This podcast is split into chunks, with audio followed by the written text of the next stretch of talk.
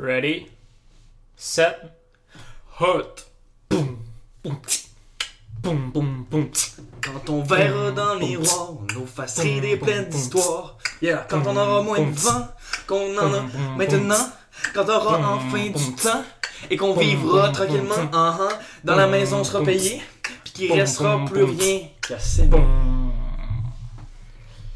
Alors euh, voici, vous viendrez voir notre prochain spectacle. On va être au euh, MTLUS euh, le mois prochain.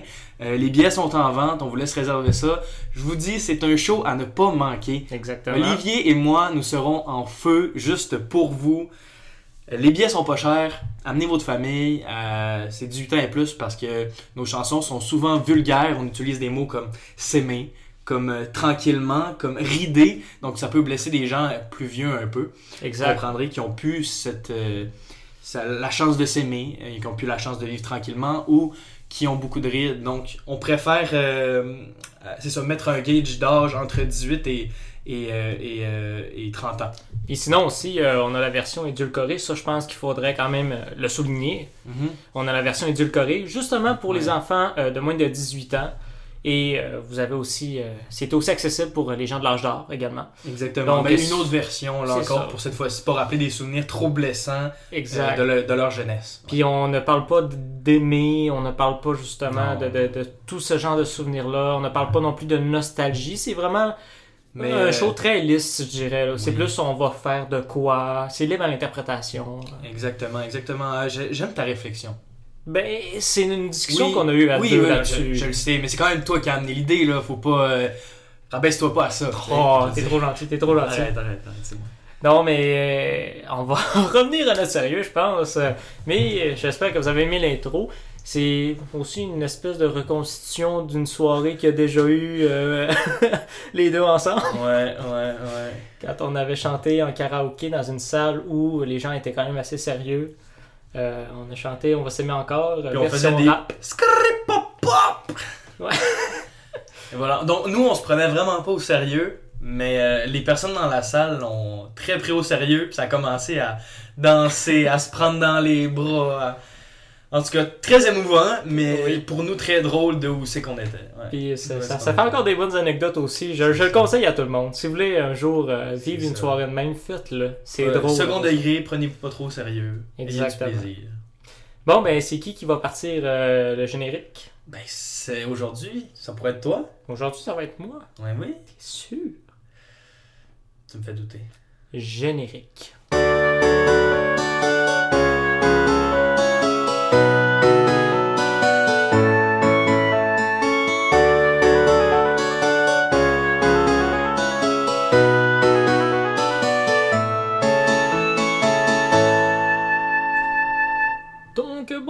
Bonjour tout le monde. Euh, Nous sommes très heureux de se retrouver. On tient aussi également, je pense, à tout de suite le dire en début d'émission. On s'excuse pour. euh, ça a été euh, mollo, so, so aussi, euh, le- le- les communications sur les réseaux sociaux les dernières semaines. On a publié un balado, là, après ça, on n'a pas publié, on a publié une vidéo, puis c'était assez mélangeant pour plusieurs personnes. On s'en excuse. Mais on vous invite toujours quand même à continuer à nous suivre sur les réseaux sociaux. On met beaucoup, beaucoup d'informations là-dessus sur le balado. Ouais, et vous pouvez même voir, euh, ben moi, euh, manger un hamburger. Exactement. Et Olivier manger un pénis. Non, c'est pas vrai. C'est pas vrai. Y a pas, on met pas ce genre de contenu-là en ligne, même Non. si je pourrais. C'est-tu une menace? Ça dépend. C'est plate qu'on filme pas cette semaine parce que j'aurais aimé ça faxer un geste de détresse. Euh, donc, on est parti pour euh, les actualités en bref. Là, Ah oui, on le tour on d'actualité en quelques nom? minutes? Le tour d'actualité en quelques minutes. Ben, on pourrait trouver un. Regarde, on va essayer de solliciter un petit peu notre communauté aussi. Oui. Ah, c'est bon. T'as Ouais. des bonnes idées, Oli. Donc, euh, pour.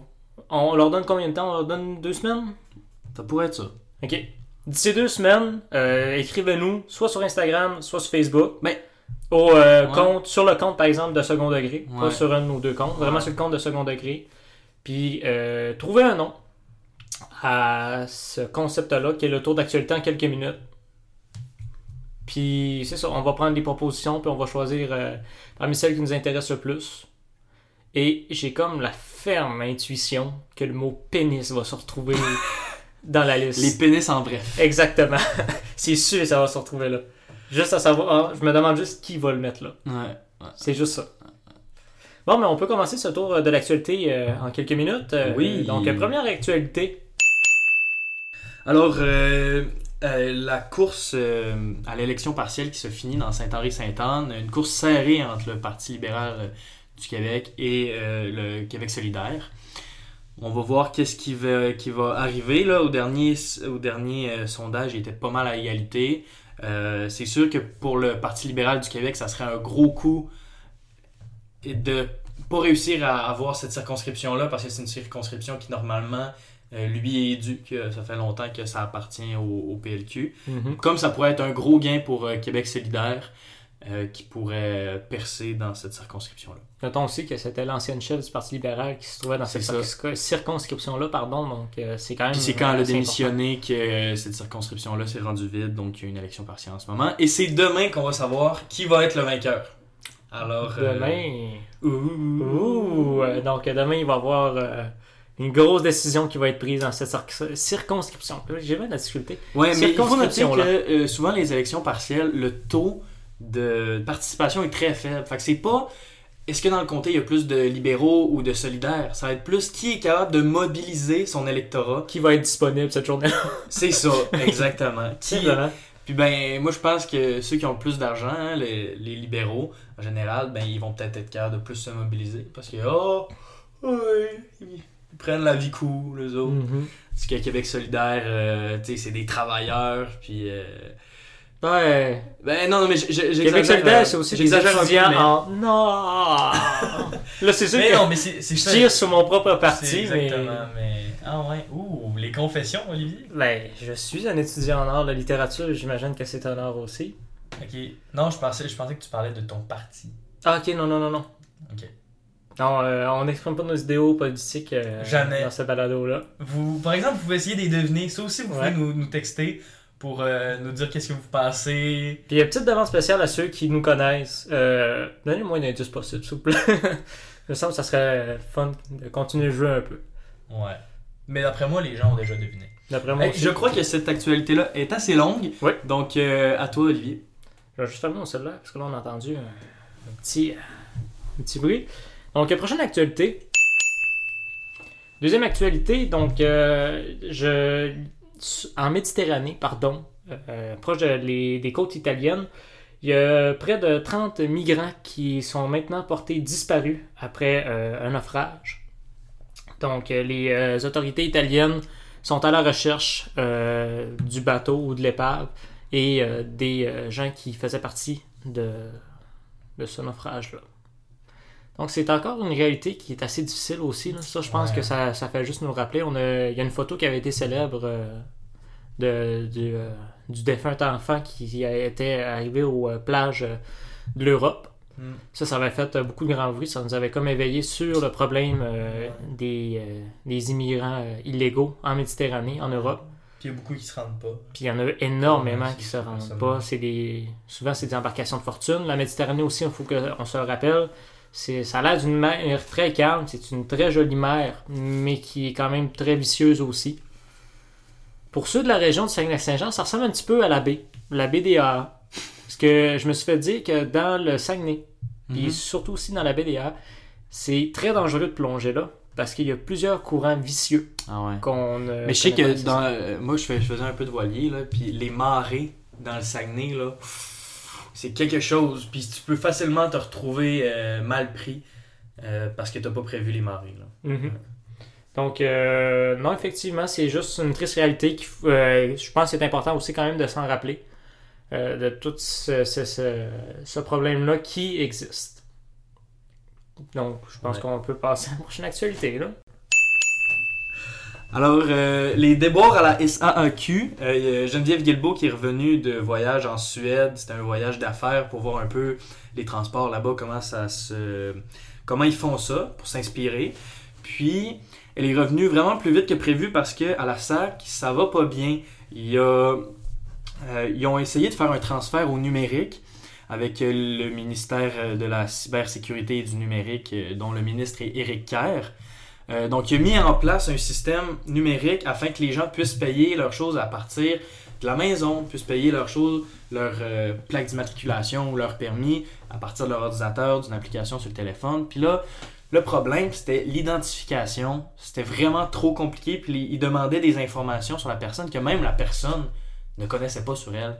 Comme des derniers relevés d'impôts, tout ça. Oui, les plus méticuleux d'entre nous vont les garder. Mhm. Mais la plupart des personnes, ben, Mais là, je comprends pas. Tu jettent pas payer ta plaque. Parce que moi, je je la Ouais. depuis longtemps, ma plaque d'immatriculation Ouais. par Internet. Non, c'est ça. En fait, c'était pour avoir accès à ces, euh, à ces, ces, ces- ces- à ces affaires-là. Mais dans le fond, c'est que maintenant, c'est plus le site, mais c'est vraiment une autre plateforme numérique Ok, ok, qu'ils utilisent. Puis c'est pour s'identifier sur cette plateforme-là numérique, pour faciliter, qui était supposé faciliter les transferts, Mhm. que ça a tellement été compliqué que là, tout le monde allait à sac, puis ça est ramassé avec des fils énormes, les gens restaient là jour et nuit, sinon ben, le lendemain, ils ne pouvaient pas aller au travail pour conduire, parce qu'ils n'avaient pas à, avoir leur permis euh, valide. Donc, en tout cas, il s'est ramassé avec plein de problèmes, puis là, ben, on est sur le dossier pour savoir c'est de la faute à qui, mais euh, C'est pas mal la Faut faute à Eric toujours qu'on trouve un coupable quand même. Oui, mais là, c'est particulier parce que Eric Kerr, c'était son plan Ok. de faire le transfert numérique, mais finalement, ça s'est euh, ça s'est ramassé que c'était que il a fait les choses tout croche. Trop vite, puis je pense que c'est un, un homme qui a beaucoup d'orgueil, même si je respecte sa fonction. C'est une euh, très bonne actualité. J'attends juste que tu lances la prochaine. Ah non, juste me dire prochaine actualité. J'ai pas besoin que tu me fasses le signe avec les doigts. Ok, prochaine actualité.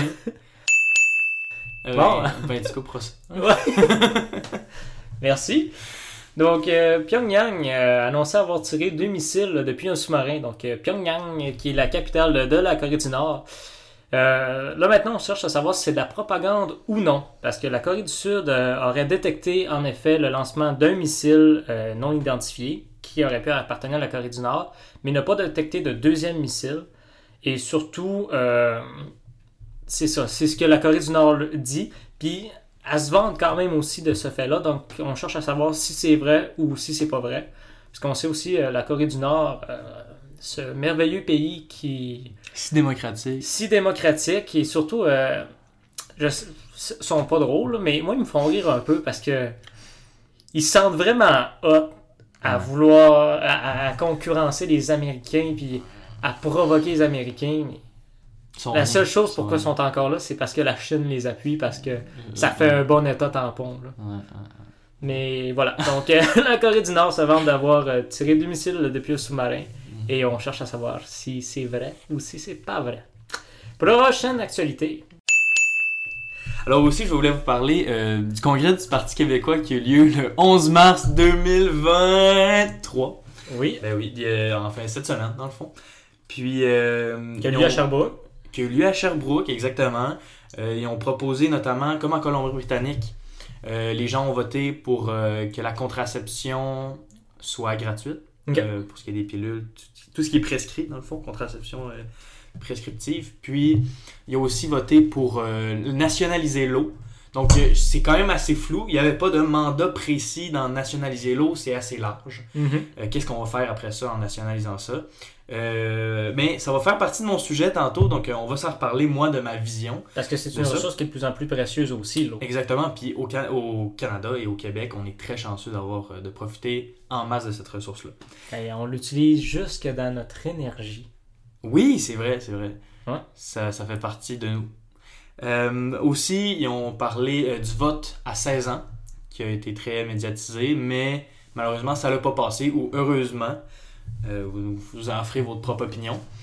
Euh, donc voilà, c'était un congrès aussi qui venait. il y avait aussi un vote de confiance pour le chef du Parti québécois parce que ça venait un peu boucler euh, l'élection qu'il y a eu en octobre dernier. Mhm. Euh, oui, ils ont perdu des députés, mais je pense qu'en général, ils sont partis au début de la campagne à 8% et ils ont fini à 15%. Donc ils ont doublé du début de la campagne jusqu'à la fin. Euh, puis je pense que ça, ça a été une grande réussite aussi. Ils, se, ils se résignaient à avoir des députés seulement dans les régions. Puis là, hop, leur chef est élu sur l'île de Montréal. Ça, ça a été. Exactement. Donc, malgré qu'ils aient perdu beaucoup de députés, c'était vraiment pour eux une élection euh, très, très importante pour eux autres, puis euh, ça a bien fonctionné. Donc, le vote du chef est historique. Euh, les délégués qui étaient présents en fin de semaine ont voté à 98,51% pour le Paul Saint-Pierre Plamondon, donc qui était en faveur que ça reste le chef. Puis il Le l'appuyait. National. C'est ça, c'est ça. Donc, c'est assez spectaculaire. Mhm. le dernier vote de confiance qui a eu lieu au PQ, c'était. Non, pas le dernier, mais euh, le plus haut, c'était Pauline Marois en 2011 avec 93% d'appui. Donc, c'est quand même euh, exceptionnel. Donc, euh, je pense que euh, les membres du PQ et les sympathisants l'appuient vraiment le chef. ouais. Mhm. Ben, c'est pas. Ouais, ben oui, ben oui, c'est c'est clairement plaisant qu'on voit des partis euh, qu'on croyait morts, hein, c'est ça qu'on annonçait. Puis là, on les voit revivre de leur cendre. Prochaine actualité. Merci. Oui, donc, euh, prochaine actualité. Euh, ben, moi, écoute, ma dernière actualité que je vais faire pour cette semaine, euh, je je suis content. Je vais la faire un petit peu dans le. Un petit peu positif, on va dire. Euh, ça va être les Oscars bientôt, la 95e cérémonie des Oscars. Et il y a beaucoup, beaucoup d'artistes canadiens qui sont parmi dans, dans- dans- dans la liste des, des nommés. Ok. Genre euh, Drake, euh, Justin Bieber. On parle des Oscars, mais oui. J'imagine qu'ils vont pouvoir un jour être dans la liste s'ils se mettent à faire des films. Ouais, ouais, ouais. Ouais. Ben, c'est c'est ça que je voulais dire, tu sais. Je me disais des artistes. Ben, moi, je suis pas. En fait, je pensais que tu parlais des artistes en général. Non, non, non, mais. les- Ok, je m'excuse. C'était très, pas clair. j'étais très clair. condescendant aussi. mais tout ça pour dire que euh, la cérémonie des Oscars qui récompense les artistes Cinématographique. cinématographique.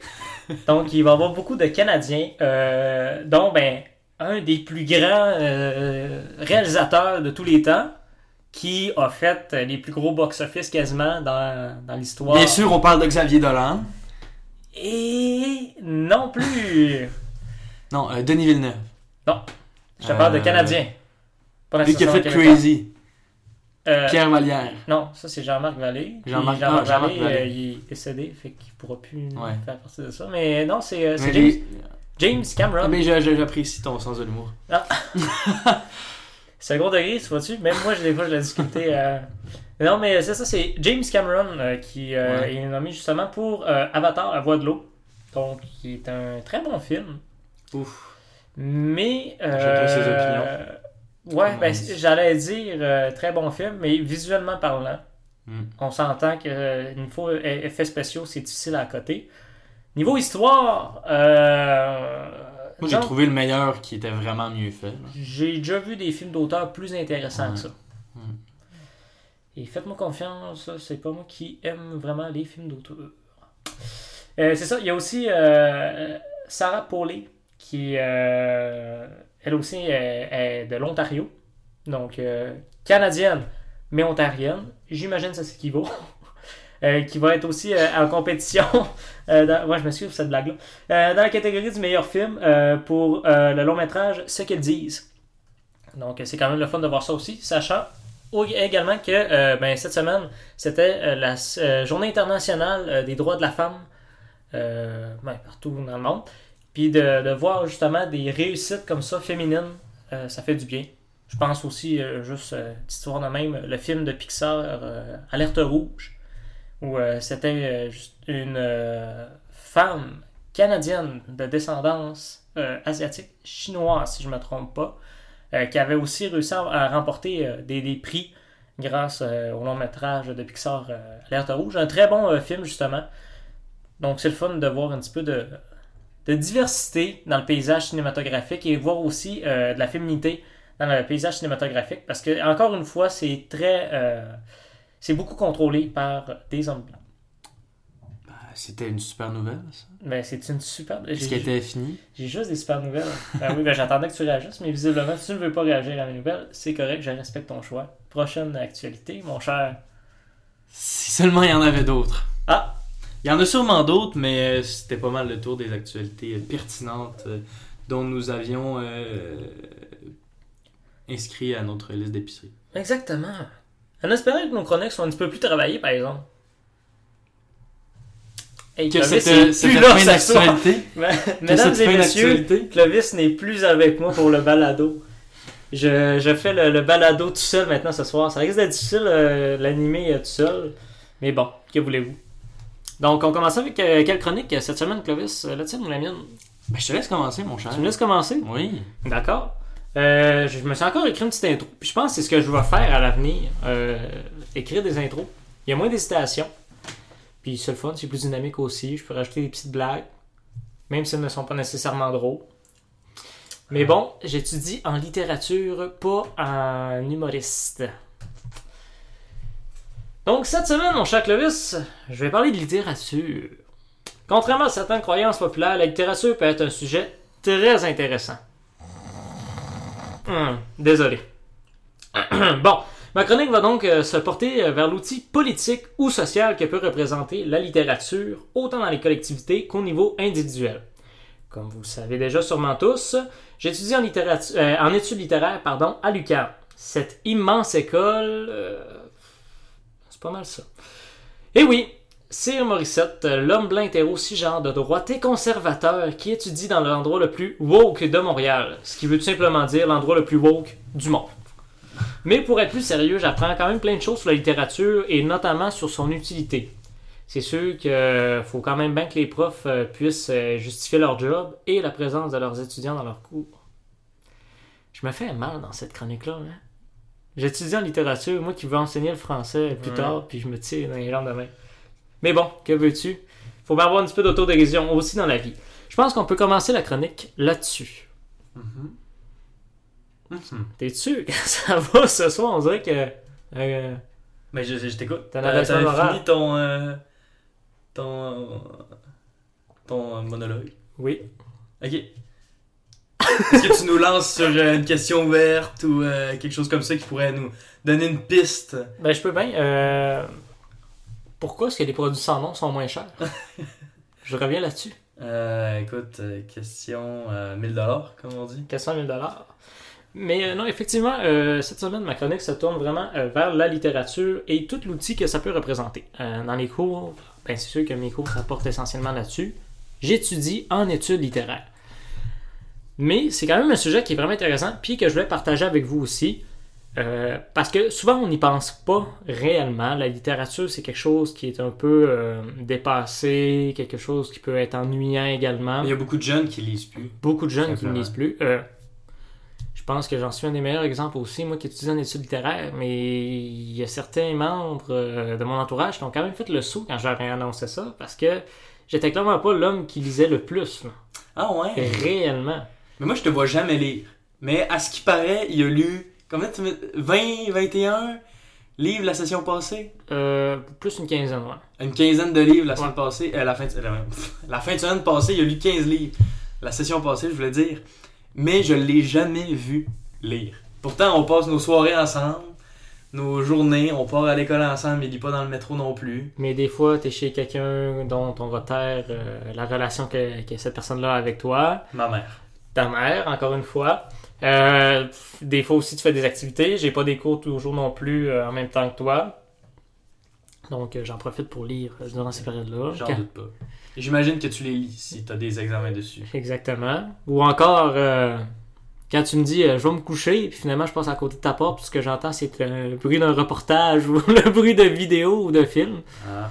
C'est bien passer du temps, avoir du temps pour soi. Ouais, c'est juste me fait rire. Je m'en vais me coucher, ok. Cinq minutes après, je m'en Je vais à côté de sa euh, porte, là j'entends. Oui, Oui, mais- donc, mais parlons Olivier- des, euh, des nouvelles politiques maintenant. Lui, il y a une différence entre aller se coucher puis aller dormir. C'est ça l'affaire. Parce que je peux m'étendre, donc me coucher euh, sur le tout le long de mon corps sans fermer les yeux et dormir, être dans un état inconscient. Euh, donc euh, voilà la petite nuance que je fais dans mon discours. Je saisis, je saisis. c'est bien. Donc, euh, c'est ça. De- la littérature, c'est quelque chose qui est euh, de plus en plus euh, dépassé, de plus en plus ennuyant. Les gens n'aiment plus vraiment lire. Ou souvent, ce qu'on entend aussi, c'est j'ai plus le temps de lire ou j'ai Mhm. pas le temps de lire. Ouais. C'est vrai. Euh, lire, c'est quand même un art qui est noble ou qui est considéré très noble. Et ça se comprend. Ça demande euh, de l'attention, ça demande du temps, ça demande de la rigueur. Et surtout aussi, si tu veux finir un livre, parce qu'un livre, lire ça en une seule fois, souvent, c'est très... Mais ça fait travailler aussi notre cerveau beaucoup. Oui. Ça demande beaucoup de créativité pour tu tu lis, là, c'est des, des symboles, là, puis là, il faut que tu crées ton histoire, l'histoire dans ta tête après ça, tu sais. Mhm. Puis souvent, il y a des livres, les personnes vont les interpréter différemment, vont voir les personnages un peu différemment, même si l'auteur essaie de plus décrire comment lui, il voit son histoire. Puis je pense que cet effort-là intellectuel, il y a beaucoup de personnes qui vont avoir de la difficulté à le faire. Donc, ils ont de la Ça difficulté à, faire travailler leur cerveau, de prendre le temps de lire, c'est long. Pourquoi pas écouter, euh, tu sais, je veux dire, ça va me prendre moins de temps à écouter Exact. toute la série des, euh, des, des, des, des- Harry Potter que de lire euh, le premier chapitre. Non, pas le premier chapitre, mais le premier livre, tu sais. Mhm. Je veux dire, puis ça demande beaucoup moins d'efforts, tu comprends, tout est là. Tous les éléments sont là devant toi. Les humains sont très visuels en, général en général. Donc, Mais aussi, la lecture, que- c'est quelque chose euh, d'actif. Tandis Ouais, que ouais. visionner un film, par exemple, ou une série, c'est quelque chose de passif. Exactement. Mais la lecture, euh, je pense que tu l'as très bien dit aussi, ça demande du temps, ça demande la rigueur, puis ça fait beaucoup travailler également, euh, comme tu l'as dit toujours, l'imagination. Mais ça fait également grossir ton, ton lexique. Mhm. Il y a plusieurs mots, surtout quand tu vas dans la littérature française. Ouais.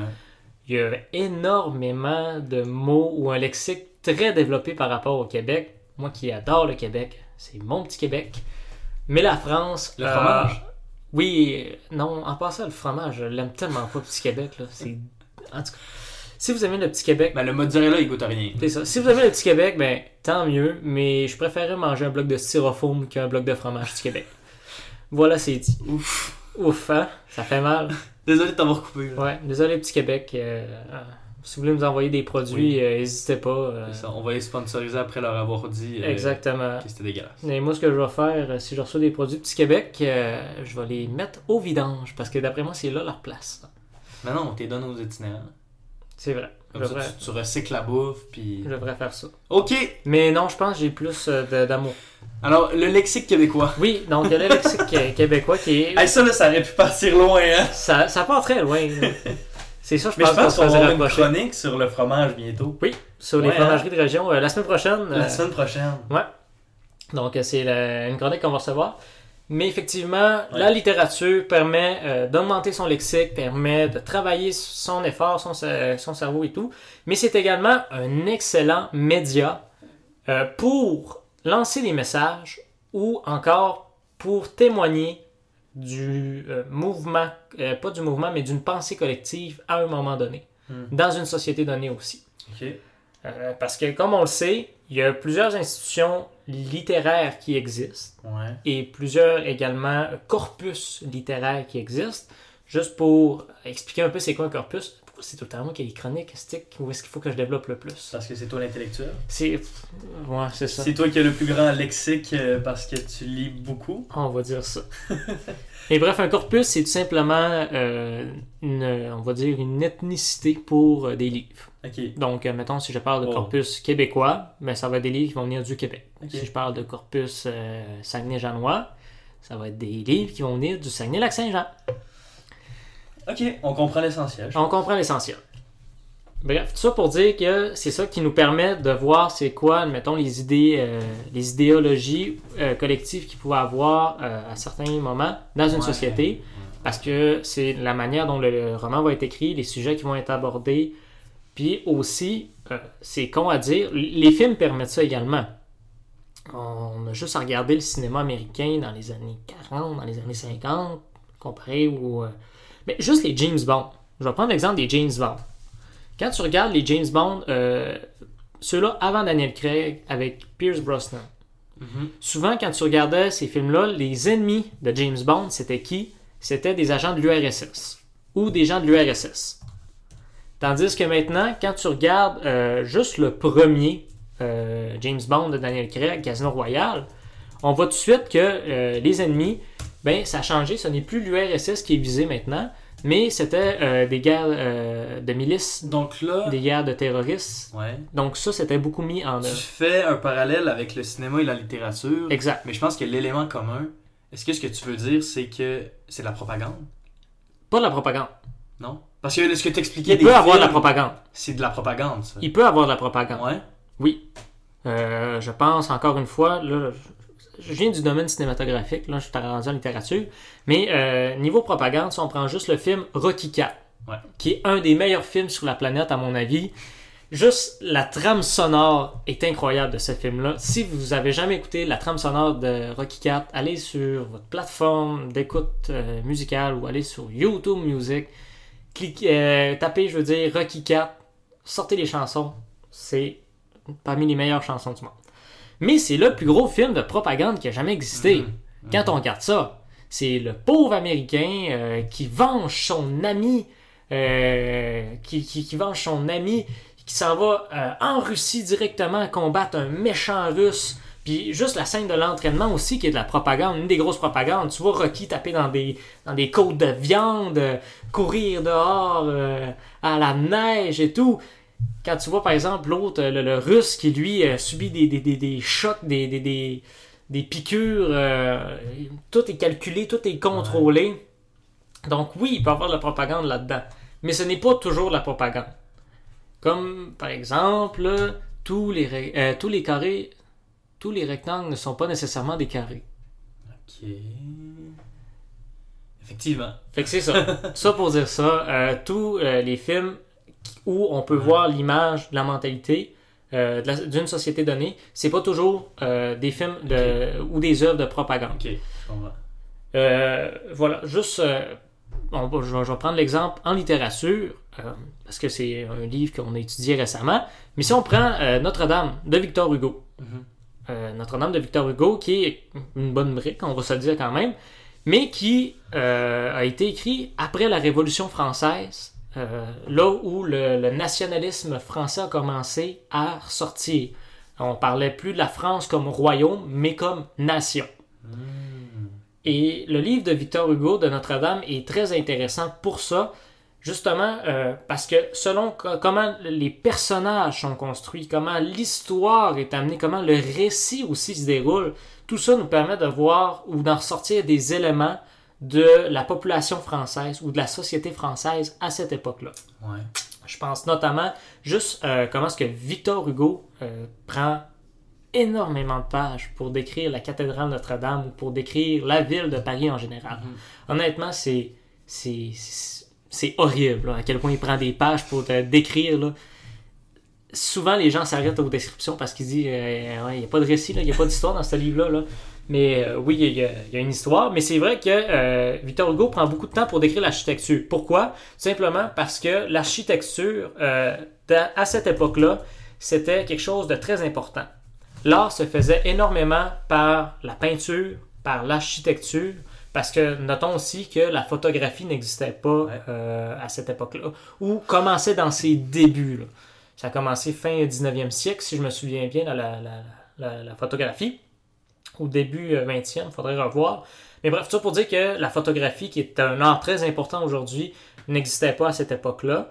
Donc, juste de voir euh, comment est-ce que Victor Hugo prend le temps de décrire l'architecture, ça peut montrer déjà un point euh, qui peut être très important ou un élément très important de la société française. Ça, c'est pour Mais décrire. c'est aussi une spécificité, je pense, de la langue. Le fait qu'il y ait beaucoup de mots pour euh, spécifier des choses euh, précises d'un élément. Mhm. Euh, Il y, a- beaucoup de synonymes, par exemple, de mots, puis tout ça. Je pense que c'est justement pour être capable d'être très précis. Tu sais, les Français sont très précis dans les mots qu'ils utilisent par Ouais. rapport au contexte. Ils sont très précis, puis je pense que c'est un peu de voir comment Victor Hugo a écrit son livre en décrivant tout, puis en faisant une énorme brique. C'est peut-être parce que justement, il y a ce souci-là du décryptage exact, puis des mots exacts pour dire et, et traduire ce qu'il voit. Oui? Euh, il y a beaucoup Ouais. de détails, effectivement, pour Ouais. la précision. Euh, ça, je pense qu'effectivement, c'est euh, quelque chose qu'on peut donner à Victor Hugo, euh, le souci du détail, de la précision. Mm-hmm. Par contre, de dire que c'est même dans la plupart ou dans la majorité des œuvres françaises, euh, je serais peut-être porté à ajouter plus de nuances là-dessus. Ok? Euh, parce que Victor Hugo, oui, euh, était très précis, mais ça reste quand même une de ses spécificités à lui. Ok. Puis ça, c'était surtout pour décrire l'architecture. Par contre, quand on analyse d'autres œuvres de Victor Hugo, la description des lieux est quand même très présente, mais d'autres éléments peuvent être moins décrits. Si je pense par exemple aux personnages, euh, au déroulement de l'histoire, des choses comme ça. Puis même dans d'autres œuvres aussi, souvent les lieux ne sont pas toujours aussi bien décrits. Mais effectivement, c'est un, c'est un bon point que tu apportes. Ça, euh, c'est pour dire euh, comment est-ce qu'une œuvre littéraire peut, peut être analysée pardon, pour être capable de ressortir, d'en faire sortir une société qui existait à cette époque-là. Puis c'est la même chose aussi, on écrit beaucoup de livres maintenant, puis il y a beaucoup d'œuvres qui sortent. Et aujourd'hui, c'est quoi qui ressort souvent dans les combats ou dans les récits ou dans les histoires, dans les quêtes, c'est souvent des quêtes d'identité. C'est l'identité qui est très très très mise à l'avant maintenant dans les œuvres. Et ça témoigne encore une fois de c'est quoi nous autres. Ben, là, je parle beaucoup des œuvres pour euh, le corpus québécois, Ouais. mais c'est quelque chose qui est très présent encore une fois dans la société québécoise. La, la recherche de l'identité, la quête, la quête de l'identité et surtout euh, l'exposition de l'identité. On a beaucoup de difficultés maintenant à accepter certaines identités. Euh, c'est pas tout le monde aussi qui est prêt à accepter ou euh, qui a la difficulté à accepter euh, des identités qui sortent du lot ou qui sortent euh, des- de, de- de ceux-là qui sont là depuis plus longtemps, si je peux dire ça comme ça. Euh, des gens voient encore la société comme homme ou femme, euh, puis tout le monde est hétérosexuel, c'est comme ça que mais ça, ça, je pense, je pense que c'est des vieilles mentalités. Mais ouais. Oui, ce sont des vieilles mentalités, mais qui teintent encore une. euh, le, le combat est surtout porté là-dessus maintenant au Québec. C'est ça, que je veux dire. Puis ça, on peut le ressortir euh, dans les œuvres du corpus québécois. Ouais. La deuxième chose auquel euh, la littérature peut être un élément très important, c'est la diffusion d'idéologie.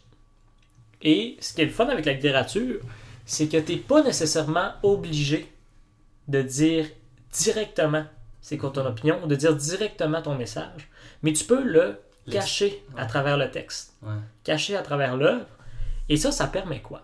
Comme nous, on fait. Comme nous, Quand on fait. quand on parle comme ça, on, dit, on parle de certains sujets. Mhm. Tout ça donc traduit une certaine idéologie qu'on a chacun. Exactement. Mais ce qui est le fun aussi euh, avec ces messages-là qui peuvent être cachés au sein de la littérature, c'est qu'on peut diffuser des messages qui euh, pourraient être censurés ou qui pourraient euh, porter, euh, qui pourraient être polarisants ou auxquels on pourrait recevoir des mauvais traitements. Je vais Mhm. dire ça comme ça. Je pense notamment à Borges. Borges qui était un grand anti-fasciste. Euh, donc Borges qui est un écrivain qui vient de l'Amérique latine, euh, qui vient de l'Argentine, qui a œuvré durant le 20e siècle. Et durant le 20e siècle, euh, il y a eu euh, de la dictature en Argentine. Ouais. Et euh, Borges, lui, était un fervent anti-fasciste. Et ça se traduit aussi dans ses œuvres. Dans ses œuvres, quand on, on analyse les œuvres, on voit qu'il y a l'idéologie de, de, de, de- de Borges, ou du moins le message qu'il essaie de transmettre. Mais ce n'est jamais directement décrit. Et même lorsque Borges, euh, il a été souvent critiqué pour ça euh, pendant son, son, sa- son existence, euh, parce qu'il lui arrivait parfois de, de côtoyer la dictature en Argentine, et il émettait jamais vraiment de message, il n'a jamais été non plus ouvertement contre cette dictature-là, même qu'on l'a vu une fois serrer la main du dictateur. Oh. Mais c'est ça que ça permet, parce que Borges, si elle avait été ouvertement contre la dictature en Argentine, Il se serait fait enfermer. Exactement. Est-ce qu'il aurait pu avoir la carrière qu'on lui connaît aujourd'hui? Est-ce qu'il aurait pu transmettre autant d'œuvres? C'est ça la question. Puis là, le fait qu'il a pu euh, transmettre tous ces messages-là au travers de son texte, au travers de ses œuvres, cachées en quelque sorte là-dessus, Ouais. ben ça a permis, euh, C'est inscrit dans son héritage. c'est inscrit dans son héritage, Mhm. mais même pour les gens de l'époque, ça a pu faire passer un certain message. Mettre des idées dans la population Mhm. pour éventuellement partir une certaine euh, révolution. Exact. Puis là, je l'ai fait sur le côté euh, de la littérature, Ouais. Mais encore une fois, on peut ramener ça à la- au cinéma, on peut ramener ça au théâtre, Pour amener ça au balado. au balado. Effectivement. Mais oui, oui, oui, oui, c'est très, très pertinent. Mais euh, d'une certaine manière, c'est de la propagande. Tu sais, je, je- je reviens avec ça, tantôt je te, je te l'ai fait part. C'est vrai que c'est pas juste ça, Ben, mais c'est là, oui, pour le message. C'est ce que je, ce que je veux dire, c'est peut-être propagande, c'est un peu fort, mais euh, ça, c'est, ça communique Mhm. une idéologie, comme tu dis. Ben, je comprends ce que Ouais. tu veux dire. Tantôt, dans le fond, euh, pour l'analyse d'une société, je pouvais pas utiliser le mot propagande Mhm. parce que ça n'avait pas lieu d'être. Mais là, pour la transmission du message, euh, la transmission d'une idéologie, effectivement, on peut parler d'une certaine propagande. Ouais. Certains le font, c'est sûr. Parce que œuvres. les gens, en écoutant. euh, Excuse-moi, le film tantôt que tu parlais, Euh, Rocky IV. euh, Rocky 4, tu sais, quand on écoute ça, moi je l'ai écouté une fois, puis bon, c'est sûr, j'étais jeune, mais je, je me dis pas, ah, c'est de la propagande. Mais tu sais, je veux dire, quand on, on- quand on apprend c'est quoi la propagande, puis après ça, on regarde ce film-là, Mhm. puis qu'on a entendu des critiques, on fait, ouf, ouais, Ouais. c'est évident, merci. Oui. Puis surtout euh, aussi, c'est ça souvent de la propagande, c'est d'essayer de, de transmettre une, une- Ouais. une idéologie Inconsciemment. inconsciemment. Ouais. Inconsciente, exactement. Euh, là où les œuvres littéraires, oui, il y en a, c'est sûr que ça peut être de la propagande, mais pas tout le temps forcément non plus. Parce que c'est pas toujours. euh, on veut pas toujours insuffler une idéologie euh, inconsciemment chez la personne. Souvent, on veut le faire consciemment, mais caché à travers des lignes de texte Oui. Pour pas euh, se faire blâmer, se faire tomber dessus Ouais. euh, par euh, des forces ennemies qui pourraient être plus grandes que nous autres. Puis ça, aujourd'hui, quel rôle ça joue dans la société? Ça joue. là, c'est sûr que maintenant, la littérature est moins présente Mhm. dans notre société aujourd'hui. Mais là où elle est très présente, par contre, puis je le répète encore, c'était la quête de l'identité, c'est chez les minorités. Maintenant, la littérature autochtone est très importante euh, dans le corpus, euh, je vais dire québécois, je ne veux pas faire d'amalgame non plus, mais quand même, le corpus québécois euh, peut faire partie. le- le- Le corpus autochtone? voilà. Ouais, le corpus autochtone peut faire partie du corpus québécois Ouais. parce que ça reste sur le, territoire québécois. territoire. Puis on partage une certaine C'est histoire ça, commune. on partage une histoire commune Ben, et, et- Pas total, là, mais. puis en- souvent aussi ce que euh, les Premières Nations veulent, c'est se faire euh, reconnaître par euh, le peuple qui est sur leur territoire. Euh, donc euh, les Québécois. Donc c'est pour ça que la littérature, euh, la- pardon, la littérature autochtone est très importante justement pour euh, raconter leur histoire eux Ouais. autres euh, à leur façon, Ouais. raconter leur point de vue aussi. Et ça se voit dans différentes sociétés aussi euh, ailleurs dans le monde. Donc, euh, où des euh, minorités euh, visibles ou des gens qui ont été euh, soumis à d'autres peuples ont la chance, grâce à la littérature, de pouvoir raconter leur histoire. Et je pense que c'est surtout là où la littérature est la plus présente. Donc, j'espère que cette chronique-là aura pu être intéressante, Mais même si on parle de littérature. Honnêtement, mais j'ai trouvé ça vraiment intéressant. Tu sais, c'est comme. T'as parlé, je pense, d'un un enjeu de communication vraiment important Mhm. du- de, de ton champ de compétences qui est la littérature. Mhm. Puis, euh, parce que moi, j'ai trouvé ça très clair. J'espère que les auditeurs aussi vont aimer ça. Puis si jamais vous avez des questions, des incompréhensions, ben, venez nous parler sur les réseaux sociaux. Ça nous fait plaisir de vous parler sur les réseaux Mais sociaux. oui, toujours. Il y en a tellement qui viennent nous parler. Il y en a les tellement qui. eh. Ça donné, on, va, on être saturé. Donc, euh, on, je pense qu'on peut passer tout de suite à la, la Oui. prochaine chronique. Puis je trouve ça très intéressant comme sujet. Je tiens à te le dire. Oui, ben merci, merci. Euh, en fait, je vais vous parler euh, de nationaliser l'eau. Donc, euh, quelque chose qui a été proposé au congrès du Parti québécois. Puis, ben, je trouvais ça flou, un peu comme, euh, comme, euh, comme proposition nationaliser l'eau. Ben oui, mais qu'est-ce que tu veux faire? Tu sais, quand c'était nationaliser l'hydroélectricité, je pense qu'il y a tous les éléments dans cette phrase-là pour comprendre qu'est-ce qu'on veut dire. Nationaliser les barrages, l'énergie, l'énergie au Québec. Bon, alors nationaliser l'eau, ça veut dire quoi? L'eau va appartenir euh, au gouvernement. Donc, va appartenir à tout le monde. Et euh, je, trouvais ça flou. C'est faire quoi? Qu'est-ce qu'ils C'est quoi leur projet? Est-ce qu'ils veulent la vendre plus cher? Est-ce qu'ils veulent la réglementer? Ou c'est pour la protéger? Ou c'est pour la vendre? Ou... Mhm. C'est quoi leur but en faisant ça? Puis, euh, ici, on a des grandes réserves d'eau. Puis de plus en plus, partout dans le monde, ça devient un enjeu, ces réserves d'eau-là. Puis c'est un enjeu qui, à cause des sécheresses, admettons, qu'on a vu en France, qu'on a vu dans le sud-ouest des États-Unis, en Californie, euh, Nevada, Arizona. Même en Égypte aussi, je pense, ça avait fait euh, des Avec le Nil, oui. 60 Le- millions de, de, de population autour d'un fleuve euh, pas si large que ça, si on le compare, mettons, au fleuve Saint-Laurent. Mhm. En tout cas, ça fait beaucoup de monde pour une petite source d'eau. Euh, puis, dans, dans le fond, c'est un enjeu qui touche vraiment tout le monde sur la Terre. Parce que c'est essentiel. L'énergie, on peut s'arranger autrement. Il y a d'autres alternatives, tandis que l'eau, T'as raison, t'as raison. C'est un, un- on en a besoin pour vivre, tu sais, c'est l'élément qui nous fait vivre. Puis, pour il brasser y a de des régions- pour... euh, il y a des régions dans le monde qui n'en ont plus. qui en ont moins. Puis nous, au Québec, ben, on en a beaucoup. Puis ça, ben, ça nous avantage euh, clairement. Euh, alors, je voulais vous faire part d'un article que j'ai écrit qui date, euh, qui date un peu. Je l'ai écrit en 2021.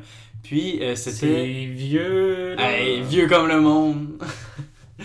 je pensais même pas que je, savais écrire dans ce temps-là. Alors, euh, C'est ça, je l'avais, je l'avais, par- je l'avais publié dans le journal collégial du Cégep de Chicoutimi, journal loisif. Hey, même que je ben, pourrais vous le partager sur, partager l'article sur euh, les plateformes comme Facebook, euh, si ça vous intéresse de le lire. Mhm. Mais je vais pas mal vous expliquer ma vision dans ma chronique, puis qu'est-ce que, comment je vois la nationalisation de l'eau au Québec. Parce que je trouve que le PQ avait vraiment une bonne raison de le faire. Ben, même s'il explique pas qu'est-ce qu'ils veulent faire avec, je trouve que c'est un bon point de départ pour faire quelque chose de vraiment. euh, de... C'est un bon départ pour un élément de croissance au Québec. Donc, euh, le, le, le, le, le-.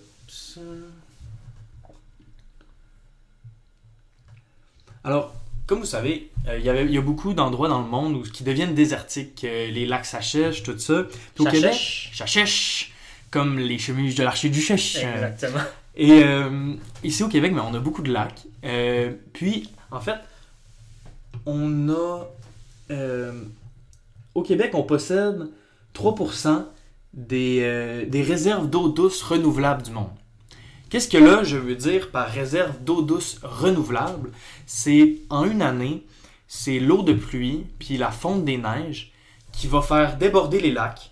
Donc après ça, les lacs vont couler dans des rivières qui vont se ramasser dans le fleuve Saint-Laurent la plupart du temps, puis le fleuve Saint-Laurent, lui, se déverse dans l'océan. Et puis, dans le fond, c'est de l'eau qui, qui va suivre un cycle. Donc, c'est pas des réserves d'eau comme, mettons, euh, les réserves d'eau profondes qui sont dans, dans- dans les profondeurs de la Terre, puis qui sont obligées, obligées d'extraire, admettons, en Californie ou en Israël, Mhm. euh, des ressources d'eau qui peuvent s'épuiser. Nous autres, on n'assèche on pas des lacs, mais on utiliserait des res- euh, notre ressource d'eau renouvelable pour euh, bâtir, bâtir une nouvelle économie puis développer le Québec. Donc l'hiver est quand même un avantage pour ça. Oui, puis le fait qu'on soit un milieu euh, humide, pas désertique, que nos lacs se régénèrent Dans le fond, ce que, j'ai propo- ce que je propose, moi, c'est que euh, de ce 3% euh, des réserves d'eau douce mondiales euh, qui sont au Québec ici, euh, qui représentent, euh, soi-disant, 990 milliards de mètres cubes d'eau, donc c'est énorme, là, ce qu'on possède d'eau douce renouvelable. Ça C'est serait un gros pourrait- aquarium. énorme. On pourrait utiliser cette eau-là pour euh, l'exporter dans les endroits les plus arides où ils ont des gros problèmes d'eau. Alors là, ça peut porter, quand on entend ça, et exporter notre eau, ça peut faire peur. Je comprends. Et moi, c'est surtout moi, oui? les moyens qui vont être mis là-dedans. Est-ce que ça va être rentable d'exporter de l'eau?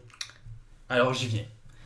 J'y viens. Euh, il y a plusieurs moyens euh, de- d'exporter de, l'eau. hein. Euh, il, peut y avoir des points de prise d'eau qui, sont qui seraient... Comment j'imaginais ça? Ce serait une, société d'État québécoise qui gérerait cette ressource d'eau-là, puis qu'il contrôlerait lui-même ses points d'extraction de l'eau. Puis ce serait des points... Ce serait pas, admettons, dans le lac Saint-Jean que ce point-là serait situé, mais ce serait plutôt euh, sur le bord du fleuve Saint-Laurent, où là, ça se déjette de- directement dans l'océan, donc ça, ça ne risque pas d'assécher des lacs. Mais, Par euh, Ouais. Peut-être paraître niaiseux, mais le Saint-Laurent n'est pas salé.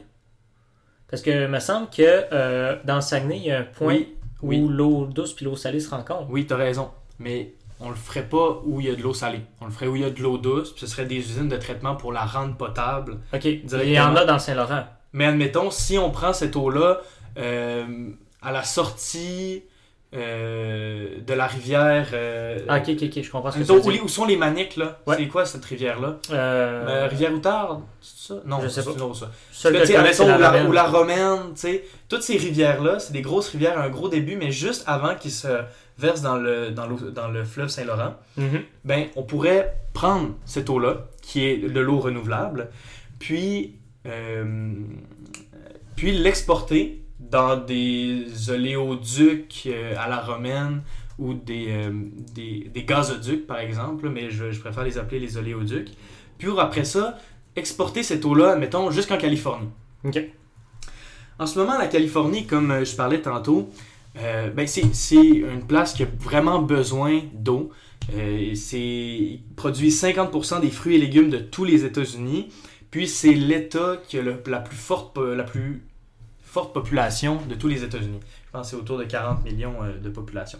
Donc, puis comme on, on le voit là, dans les médias, l'eau s'assèche vraiment vite là-bas. Ben, juste euh, le Donc, réservoir qu'ils ont construit oui. aussi. Ouais, Ils ont montré, euh, en tout cas, il me semble qu'ils euh, ils avaient montré des photos satellites. ouais. Puis euh, tu vois vraiment que le bassin se réduit de plus en plus. C'est quand, même- c'est quand même médiatisé là, cet événement-là, puis les grosses sécheresses euh, Ben, on parle des États-Unis. qui arrivent. Pauvres petits Américains. Euh, oui, donc, alors, Excuse-moi, je te déstabilise dans ta c'est- chronique. là où c'est bien correct, là où se posait le problème, tantôt, t'as- est-ce que c'est rentable Oui. de faire ça?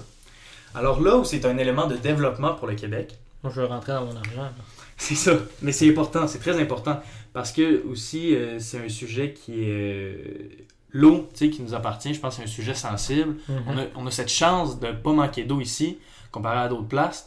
Puis on veut pas finir par assécher nos lacs, puis devenir un État euh, qui prend pas soin de son environnement. Alors là où ça devient intéressant, c'est euh, en ce moment en Californie, ils utilisent des euh, usines de désalinisation de l'eau. Il y en a présentement 11. Puis ça coûte aux, euh, aux compagnies, ça coûte entre 90 cents et 1,25$ le mètre cube d'eau potable quand tu la fais désaliniser. Sinon, ils utilisent aussi leurs réserves d'eau euh, qui proviennent des, euh, des, des- des lacs souterrains. Puis cette eau-là, c'est pas une ressource qui est renouvelable. Donc, à la force de toujours puiser l'eau, qui oui, cette eau-là est gratuite, mais euh, cette eau-là est épuisable. Donc, euh, donc, moi, ce que je proposerais, c'est qu'en vendant seulement 12% de notre eau renouvelable, admettons, à la Californie, on pourrait la vendre 60 cents, admettons, le mètre cube, et ce qui serait euh, 30 cents moins cher que le mètre cube quand ils en font désaliniser. Euh, puis ça nous permettrait, là, ok, c'est vraiment là, avec 12% de ces réserves-là, qu'on vendrait 60 cents le mètre cube, on pourrait faire un profit brut de, Je vais chercher euh, sur ton de article. 71,8 milliards de dollars. Je sais que vite comme ça, tu sais, c'est un revenu brut. C'est-à-dire, ça compte pas les coûts euh, de l'entretien de l'oléoduc, de Mhm. les prises d'eau, tout ça. La TPS, la TVQ. Les taxes, exactement. Euh, payer les, les, Parce que le gouvernement les va professionnels une aussi. part là-dedans aussi. Là. Mais c'est juste pour donner une idée du potentiel d'argent que le Québec a euh, à faire avec ça. D'ailleurs, mon article s'appelle De l'or noir à l'or bleu. Tu sais, aujourd'hui, tout le monde est à la quête de cette, euh, de cette ressource minérale-là, l'or noir, le pétrole, qui justement fait d'un État un État tellement riche. Tu sais, l'Arabie Saoudite, le Qatar, c'était quoi avant le pétrole? C'était des déserts, il n'y avait rien. Et aujourd'hui, ils construisent des villes là-bas. moi j'ai une question pour toi, justement. Ouais. Si on veut construire les oléoducs jusqu'en Californie, Mhm. est-ce qu'on passe par les États-Unis ou par le Canada? Si on passe par le Canada, il va falloir forcément passer par la Manitoba ou l'Alberta. Mhm. Si on passe par ces provinces-là, est-ce que les autres vont nous refuser l'accès parce que nous autres, on leur a refusé l'accès à la pipeline C'est c'est vrai que c'est un enjeu, euh, mais moi, plutôt comment j'imaginais ça, ce serait que ça traverserait directement euh, les États-Unis, parce que ça pourrait aussi traverser d'autres États désertiques, comme admettons le Texas, comme euh, l'Arizona, le Nevada, quand, en passant par les États-Unis, puis les États du Sud, le- la, la Floride, je pense qu'ils n'ont pas tant de problèmes, mais ça pourrait être potentiellement Non, eux des... autres, Comme problème, ils ont des tempêtes. C'est ça. Ça pourrait être potentiellement des places euh, qui pourraient avoir euh, des, euh, de, de la désertification puis des problèmes de sécheresse. Donc oui, moi je le ferais passer par les États-Unis. Puis euh, comme je vois ça un peu comme un projet de société parce que oui, c'est gros à mettre en place. Ça coûterait cher faire un oléoduc jusque là-bas. Ça serait, ça serait aussi un enjeu de société qu'il faudrait décider ensemble parce que, veux, veux pas, il y a aussi le risque en nationalisant l'eau. Ça veut dire, en ce moment, l'eau, ça c'est un peu plus, technique euh, dans le droit, euh, dans la loi, mais en ce moment, l'eau c'est comme l'air. Ça appartient à tout le monde, puis à personne à la fois. Puis, en le nationalisant, c'est comme si on nationalisait l'air un peu, pour faire la, la comparaison. Puis, ça, ferait, ça ouvrirait la porte à la privatisation après ça. Parce qu'à ce moment, ça appartient à tout le monde et à personne à la fois. Mais là, ça veut dire que l'eau appartiendrait au gouvernement. C'est-à-dire que le gouvernement, comment ça fonctionnerait pour qu'il privatise une partie de son eau, son eau, admettons, en la, vend- en la vendant à Esca, en la vendant à euh, Nestlé, tu sais? Donc là, cette question-là comme ça aussi. se pose. On l'a vu, admettons, avec le Mexique, qui a donné beaucoup, beaucoup d'accès, ben, quasiment tous les accès à l'eau potable euh, aux géants Coca-Cola. Ouais. Puis maintenant, le Mexique a des. Même pas des gros, d'énormes, d'immenses problèmes d'approvisionnement en eau. Si bien que maintenant, les Mexicains sont un des pays les plus touchés par le diabète parce que les Mexicains consomment plus de Coca-Cola Ah. que d'eau.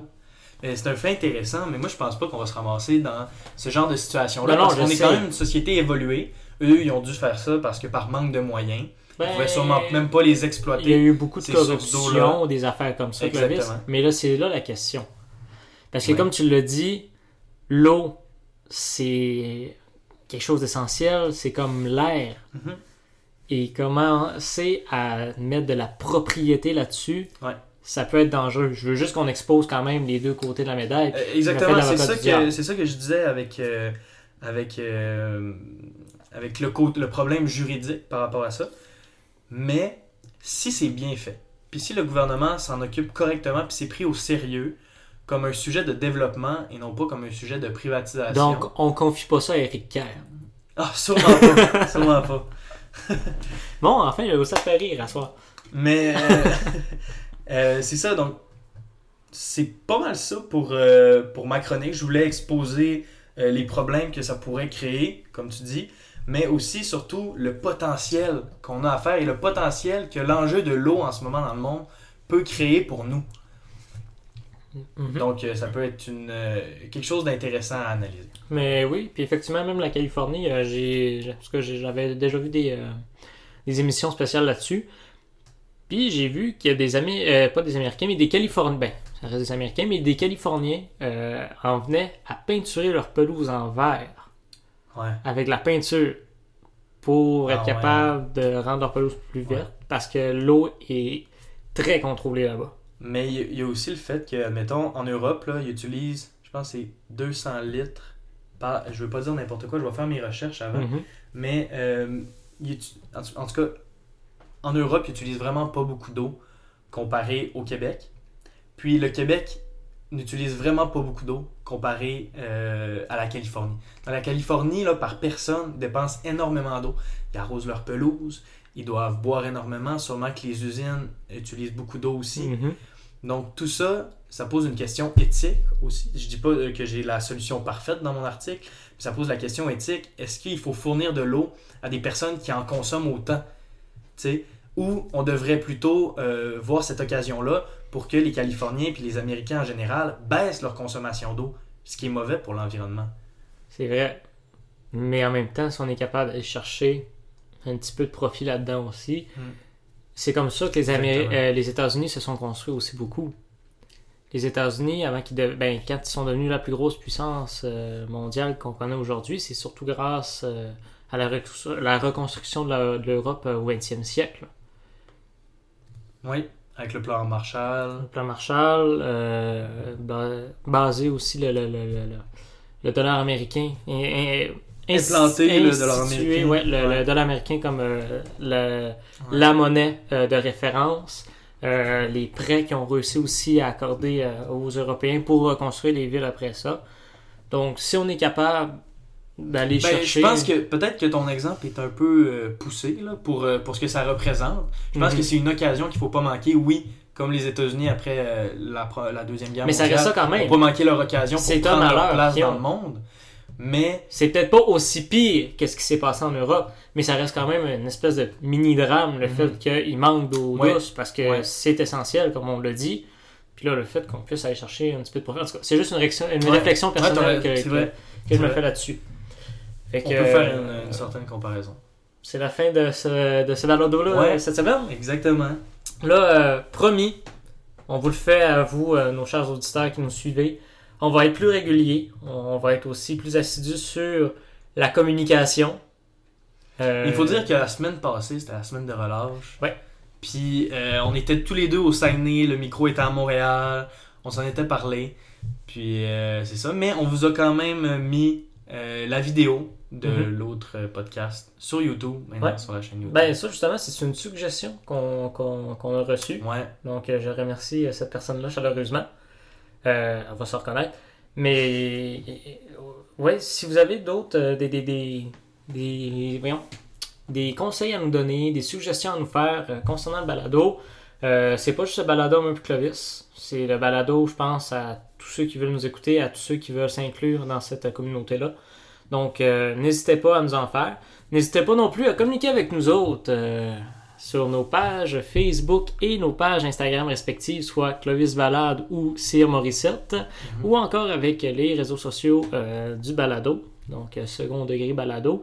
Et euh, n'hésitez pas non plus, vous pouvez toujours communiquer avec nous autres par courriel à second.degré.balado à commercial gmail.com si vous avez euh, n'importe quoi à nous dire, que ce soit des messages haineux, pourquoi pas, si vous voulez déverser votre haine, ou que ce soit des messages gentils aussi, ça pourrait être le fun, un beau petit message gentil. Toujours plaisant. Sur ce, veux-tu nous donner un dernier conseil pour la fin? Alors, euh, essayez euh, les cidres Carpenter, des cidres sans alcool. Très bon euh, quand on fait le carême, par exemple. Oui, effectivement, je sais pas d'où vient cette inspiration-là.